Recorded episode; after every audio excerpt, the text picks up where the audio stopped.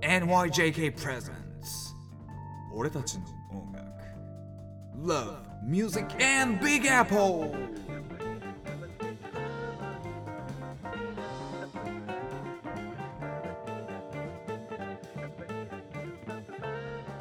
皆さんこんにちは。ギタリストコンポーザーの友谷小川です。はい、皆さんこんにちは、田中慎太郎です。よろしくお願いします。よろしくお願いします。はい、えー、ローリングストーンズ第6回目ですね。そうですね。まあ、ちょっと SixTONES と同じようにですね我々ポッドキャストもいろいろ試行錯誤しながら転がり続けているわけでありますが。転がり続けてますね。今日もちょっとね、実はこの撮る前にいろいろドタバタしてたんですけど、はい。あのちょっとね僕があのたまたま Amazon であのマイクのはい。コンデンサーマイク、プラスはい。オーディオインターフェースのなんかこうスターターキットみたいのがあってはい、それを買ってうん、設定して収録しようと思ってたんですけど、はい。まあ、そもそもがねちょっとかなり安物なのでなんかインターフェースをかますと音が悪くなるといううん。ちょっと本末転倒な状況になったりとかしてちょっとねあの智也さんのアドバイスを聞きながらやってましたけど、はい。どうですかね？どうですかね？音取れてるといいですけどね。ん そうですね。結果を見ないとわからないというね。なんかそのこれ直前にも あのいろいろちょっと試したんですけどなんかちょっとうまくいかない感じだったんで、まあ転がり続けるねっていうそうですよ。話ではあるんですけどね。もう音楽家の人生なんてトライアンドエラーの連続ですからね。それまあまあそれは全ての人の人生そうだよね。そうですそうです。そうです。そうですねそして転がり続けていきましょう。そうですね。はい。はい、で えーとまあ今回でちょっと締めくろうという感じなんですけど、はい。えーどうしましょうかね最後の回ですけど。どうしましょうかというかですね前回あれだけこう熱く熱度を持ってお話ししたので慎太郎さんシーザーレインボーは聞いていただけましたでしょうか？ああはいはいはいはい。あれ結構あれだよねあのうちの奥さんが、はい。あのストーンズファンなんですけど、はい。ストーンズファンっていうか 親の代からのストーンズファンなんですけど、はいで血統書付きで結構ね、はい。パッてその話をしたら、い。あのえっとあえー何マック？あれ？もうかなり前のあのはい。スティーブ・ジョブズが復帰してすぐ後ぐらいに出たあのカラフルな色のそうです。E- EMAC iMac iMac じゃないですか？あの後ろが丸っこいタイプのね。はい。そうそうそう。僕も持ってましたけどはい。あれの CM で使われてたんですよね。実は要はカラーバリエーションがこれだけあるという意味合いを持ってシーザーレインボーですね。うん。はい。そうですそうです。そう。あとなんか他にも日本ではあれだよね。CM ソングとしても結構使われてる感じなんですよね。そうです。苦悶式の CM なんかでも使われてたりですね。うん。はいそうなんですそうよなんかそんなのでなんかそれに影響を受けてその妹があれを買ったとかなんだとかっていう話まで広がりましたけど。あそうなんですね。宣伝効果抜群じゃないですか。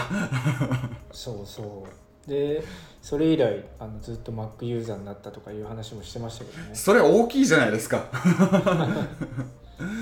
まあ親がねあのストーンズが好きだったっていうのがあるんでそれのそれで無理やりに あの見させられた可能性も高いですけど、そうですよね、まあまあ。うん。うんそうですよね。あそれでもちょっと面白いなと今思ったのがですねもう全然ちょっと話はそれますけど、えっと、Windows が、えっと、Mac とは逆に Windows というコンピューターがまああるわけですけれども、はいはいはいはい Windows の方の例えば、えースイッチを押してですね本当原始的な話ですけどスイッチを押して初期設定だと音楽が流れますよねちょっとした音楽が、はいはいはいはあれって誰が書いたかって知ってますか？いいや知らない。あれはあれもですね結構あの有名なミュージシャンのブライアン・イーノという人が書いてるんですよ。ああはいはいはいはい、はい。そうなんですそうなんです。だから今ちょっと思ったのが Mac は、えっと SixTONES で Windows はブライアン・イーノっていうあれなのかなみたいな。そうなんかねえっと Windows は誰だっけな？また違うんだよね。だからその SixTONES を Mac が使ったっていうのもちょっと対比的な感じだったっていうのはちょっとなんかその時してたけど。誰そっちの Windows が誰だったかちょっと忘れちゃったけど。ねはい、だからそういうのありますので、うん。結構そのスティーブ・ジョブズ自身がそういう、えっと、ブリティッシュロック60年代とかのブリティッシュロックとかあとボブ・ディランとかが個人的に好きじゃないですか、はいはいはだから多分そういうマーケティング戦略の中でもどういう曲を使うかとかどんなイメージなのかっていうのはスティーブ・ジョブズの頭の中に明確にあったのかなってちょっと今思いましたい、うね。んそうかもですね。うん。うん。そんな話になりましたけども。そうですね、はい。まあまあいい曲ですよね。いい曲でしょ？いい曲でしょ、うん。あのいい曲なんですなんというか本当無垢無垢性というかですね。純真さみたいなのがまっすぐ届く。そしてちょっとやっぱり楽器の編成も普通のローリング・ストーンズの曲とはちょっと違っていてだいぶシンフォニックであのー結構感動を誘うようなアレンジになっているので。うん。もうあのはい。ちょっと僕にとってはやっぱり未だにツボですね。なんかそのその、うん。あれを聞いちゃうと高校生の頃の自分が蘇ってしまいます。どうしても。うん。はい。ねということで。はい。でもそのまあ長い期間かけて変わってきたと言っても逆にここは変わってないんじゃないかって思えるところってどっかありますか、まあ、ちょっと最後ということでなんかまとめみたいな話にはなっちゃうんですけど音楽性というのかなんていうのかね。逆にだから変わり続けるというか転がり続けることがやっぱ彼らのスタイルであってはい。何もこう初期の頃の形を全く残さずに今に至っているのかそれともやっぱり初期のものの形は残りつつうん転がり続けてきたのかっていうのはどんな印象ですか？友也さんとして。まずまあ一番大きな点としてはライブ活動をやめないっていうところですかねああなるほどね。はい、もうこれだけ定期的に、えー、と大きな規模のツアー、まあ、決して大きな規模のツアーである必要ないですけど、まあ、もちろんローリング・ストーンズほどのバンドになるとそれ、そういう規模になるんですけれども、まあ、どうしてもその。例えばビートルズなんか本当に顕著であれだけ有名になって一切ライブをやめてしまいますよね途中で。ああなるほどね。はい、でそうなってくると、今度やっぱりその音楽自体の作り方つまりライブで再現する必要がないのでずっとこうスタジオにこもって好きなだけいじり回してっていうこともできますしそれからバンドの中でも自分は人前で演奏したいんだっていう意見とそうじゃないっていう自分は作り込みたいですっていう意見がこう出てきたりしてどんどんどんどんそれがこう歯車が合わなくなってくるっていうのはあると思いますけど。あストーンズに関しては一貫してもうライブすることを前提で曲書いてレコーディングしてますし、えーそのライブ活動っていうのをやめた瞬時がないですよね。ーそれすごいですよね。すごいです、まあ、もちろん例えばミックがあの病気をしてしまったりだとか、まあ、あのそういうその理由でちょっと、えー期間が空いてしまうってことはあったとしても自分たちのバンドの方針として、ライブをしないっていうことはもうあの考えてないわけですよ。それは僕は本当にすごいなと思います。だからこそこんな年齢になって、もういまだに今ちょうどねその最中ですけどもツアーやるっていうのはそういうことなんだろうなって思いますね。うんなるほどね。でもやっぱり今言ったようにそのライブとはい。その曲作りスタジオに入って曲作りってやっぱ結構対極にあるものなんですか？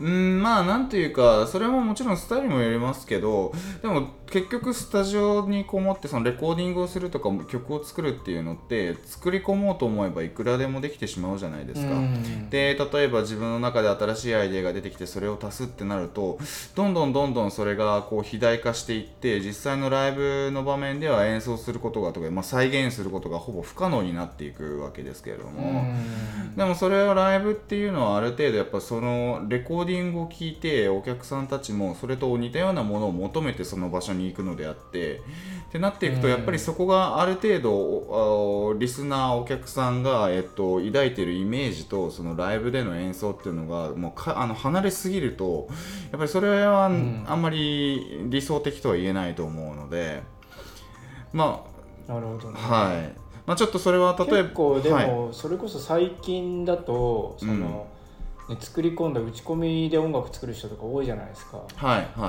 はい。で本当になんか演奏というよりも打ち込みというか、うんそうするとなんかライブ活動してるんでしょうけどそれってなんかどういう位置づけなのかな？なんかまあ言い方悪いですけどちょっと金儲けじゃないけどとりあえず アピアランスしてお金もらってっていうことなのかそれともなんかでもちょっと違う意味なのな。んか打ち込みって打ち込みは逆にライブでの再現はそこまで難しくはないですよ。あのーああそっかそっか。そうですそうです。それは結構ベースになるようなトラックを流したりあるいはその場で、うん。まあ、ある程度あのもともとの打ち込みの短いフレーズを用意しておいてずっと流し続けるとかってこともできますしあとはあの、うん。ステージ上にそれだけの人数がいなかったとしても、まあ、バックでいろいろ音を流すあのリアルタイムで出す人たちも、あのーうん。まあ、ある程度のバジェットというか予算があればできることなので、まあ、それはそこまで難しいことではないのかなと思いますね。うん、ただやっぱりローリング・ストーンズとかっていうロックっていうロックだとか、まあ、ジャズフュージョンとかもそうですけどっていうのは割と生々しさが演奏の生々しさが求められるものの方が、結構あの作りすぎてしまうと難しいのかなっていうふうに思いますね。まあそうだよね、うんなんか演奏っていうのを見せるというか演奏を聴かせるっていうことがやっぱりライブじゃないですか、はいそうですね。うん、それを本当にその演奏してる楽器を演奏してるっていうところの違いなのですかねその打ち込みとかだとね。そうですねそうです。その生々しさ、うん。でもちろんミスがあってもそれもご愛嬌というかあの、うん。その一部なのでそういうところを見に来るっていうのもあのあとそれから全体の一体感ですよね。あの演奏している人と聴く人の一体感っていうのを味わってもらうっていうのはもうライブしかないと思うので。うん。それをやっぱり続けているっていうのはすごいことだと思いますね。で、ローリング・ストーンズのツアーとかライブを見に行った方ならわかると思いますけれども、例えば、 Honky Tonk Women っていう曲とか、うんあるいは、えっ、と、You Can't Always Get What You Want とか、あと、シーザレ、うんえー、 Gimme Shelter とかもそうですね。この辺の曲なんかは、あの、女性のシンガーが、まあ、コーラスだったり、あるいはメインパートになる時もありますけど、必ず必要なんですよ。なので、うんその時のためにあのローリング・ストーンズはもうかん大体お抱えのその女性シンガーが帯同してますよねツアーの時に。うんっていうふうにやっぱりある程度レコーディングのフォーマットを踏襲してですねでそれを、それと似た形であのできるようにっていうふうにもう近年では、えーそうあのラインナップというかメンバーをあの固定化してるなっていう感じもしますし。うん。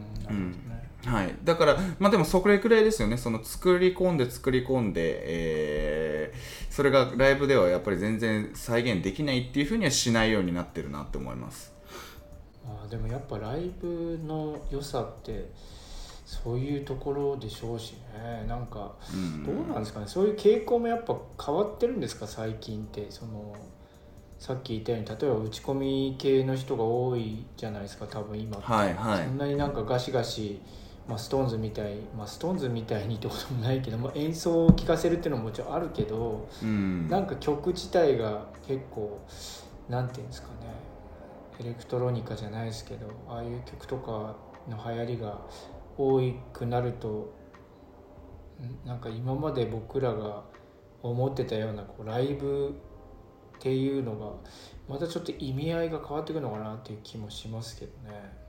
まあそれでも例えばボーカルのマイクパフォーマンスだったり、うん。あのちょっとしたその時々のあの変化っていうものがまあ楽しみで行く人は多いと思いますしそれも未だに醍醐味だと思いますよ。ヒップホップとかだってトラック自体はずっとこう流しっぱなしだったとしてもその時のその時その時で例えばトラックとトラックがどうつなげるかっていうのも DJ の,、うん。あの力量で変わってきますしとか、やっぱりそのレコーディングと同じように、あのーリリックを歌うとも限らないですしなんかそういうちょっとしたインプロ、うんえっと、即興的な部分だとか何が次に起こるかわからないワクワク感とか期待っていうものは同じように引き継がれてるかなとも思いますね。うん。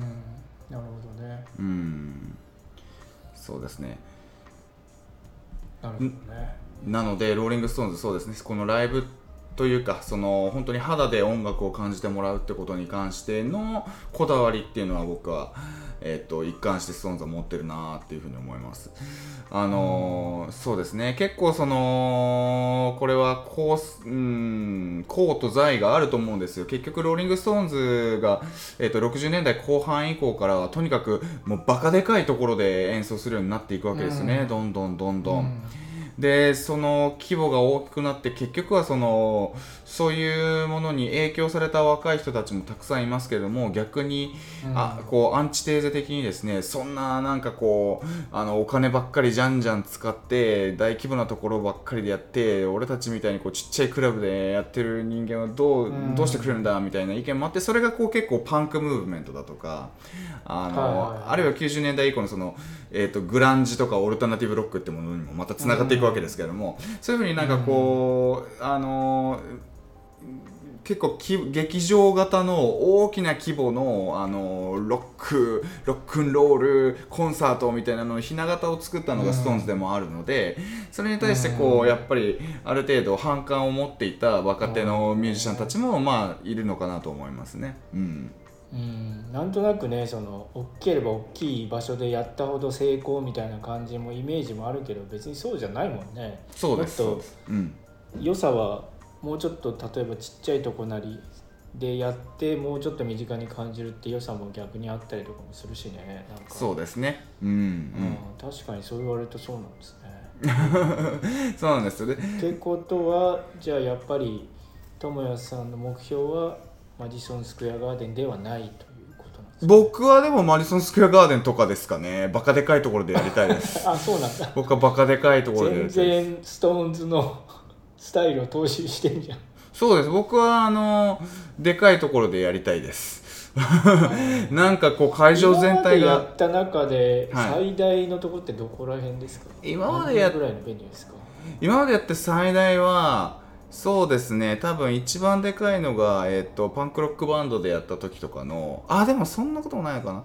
スフェスティバル系が多いと思います。フェスティバルとかあとコンベンションですねコンベンション。はいはい。はい。えっとその当時今ちょっと会場どこでやってるかわからないですけれどもあのずっと長く続いている東海岸では最大級の、えっと、アニメコンベンションのあのオタコンっていうのが、はいはいはいオタコンっていうのが、えーバルティモア DC エリアで僕が演奏した時はバルティモアでしたけどもバルティモアはい。コンベンションセンターとかで演奏したのでかかったかなと思いますね、うん。うん。あとははい。あとはいろいろと,、えー、とストリートフェスティバル的なやつでもあのーうん。ワシントン DC の桜祭りとかもありましたけどね。まあそこはちょっといろいろあれですけど、はい。まだこれからですかね。まだまだこれからですね。大きなとこでね、そうなんですね。いややっぱりえイギリスなんかで言うとですねまあえグラストンベリーっていうミュージックフェスティバルがあって、はいはい。これ野外のバカでかいやつですよ。あの日本で言うとこうフジロックみたいな感じになるんですかね、えーはい。大きなところで自分たちの演奏してる音楽。あの結構そのライブ映像なんかが残ったりしますけれどもそういうなんか時でもお客さんを映してるとこうその自分たちが自分たちがというかミュージシャンが演奏するリズムに合わせてこう会場全体が大きく揺れるじゃないですか。ああいうのって気持ちいいだろうなーって思いますね。あー。まあそうですよね。なんかやっぱ一体感ってすごいよね。そうですよ。大きなとこで人数が多くてこう一体になってる感じは確かにすごいよねそうですよ。なんか見た目もすごいし、多分その中に入っててもすごい感覚なんだろうけどね。もうだってそんこんな平和的な瞬間ないじゃないですか。もうそこに、そうねそこにその個人のその考えとかなんてなくてもうただただその音楽に身を委ねてみんながこう流れている同じように流れてるってこんな平和なことないですよ。そうだよね。そうなので。そんなはいそうですね。ということで、はい、でかいところでね、やり続けるっていうの、エネルギーもいると思います。例えば、ミック・ジャガーのライブパフォーマンスってどんなイメージありますか？もうすごい歩き回歩き回るってそうなんですよ。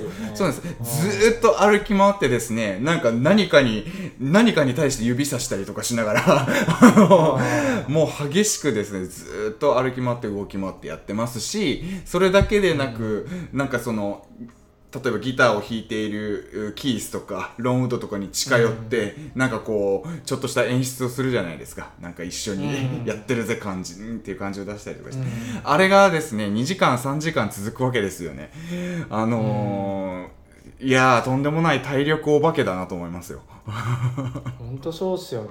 なんか すごいよね、はい、あのエネルギー、はいで、まあ、もちろんですね、まあ、あれだけの規模になってくると、あのー、それこそ機材だとかなんだとかっていうのも周りの人たちがいろいろ準備をするわけですけれどもそれでもですね、うん、そのサウンドチェックするためにあのお客さんよりもが入るよりも何時間も前に一度入ってサウンドの全体のチェックをして、うん、バランス整えてでその後本番で2時間3時間やってでそしたら、うん。そしたらまた町へ町から町へと次の日あるいはその次の日に移動すると飛行機なんかを使ったりして、うん、これをやり続けるっていうのは本当に相当大変なことです。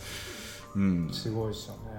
体力ありますしそれからローリング・ストーンズがもう一つすごいのはえっともう何十年にもわたって何十枚もアルバムを出してきてその中からですね、うん、あの曲を選んでライブでやるわけですけれども結構一回一回のライブで場所によってあの選曲が変わるんですよね。なんかこの、はい、例えば5月2日にやった曲セットリストと全く同じものを5月4日にやるとは限らないというかなので、はい、なので今までにやってきた自分たちがやってきた書いてきた曲の中からその、えっと、ライブに出るライブツアーに出るってなると例えばもう30曲40曲以上ぐらい大体レパートリーに入れてその中から結構こうピックアップしながらやるっていう形になると思うので。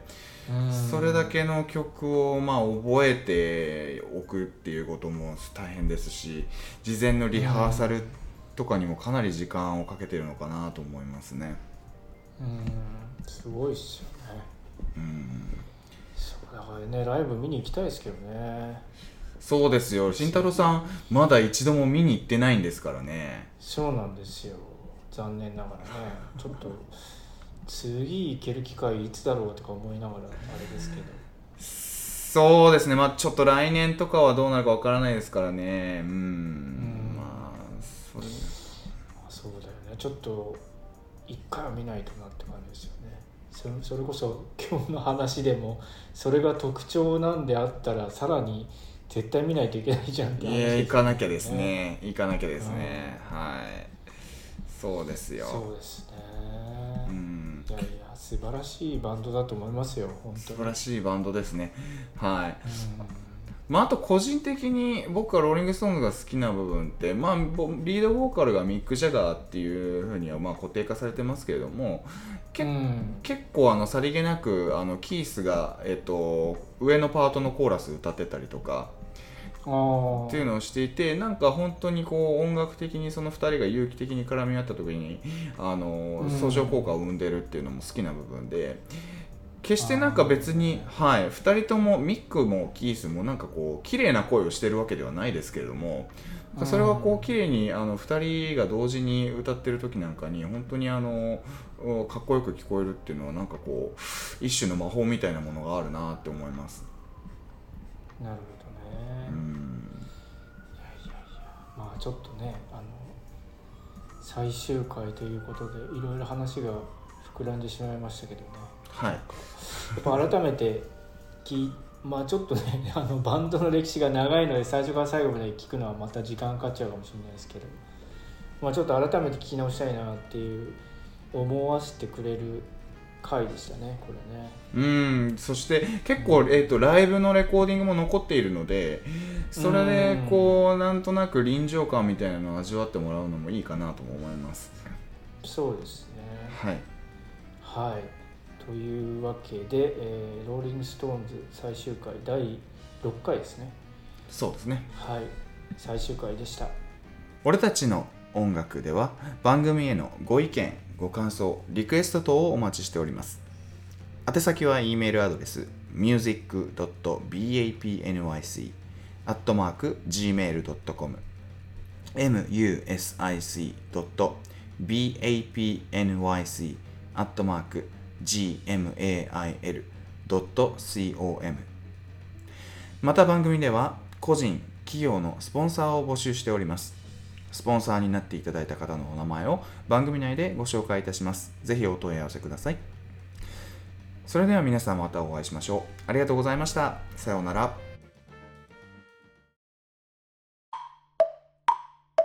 田中メディアラボ。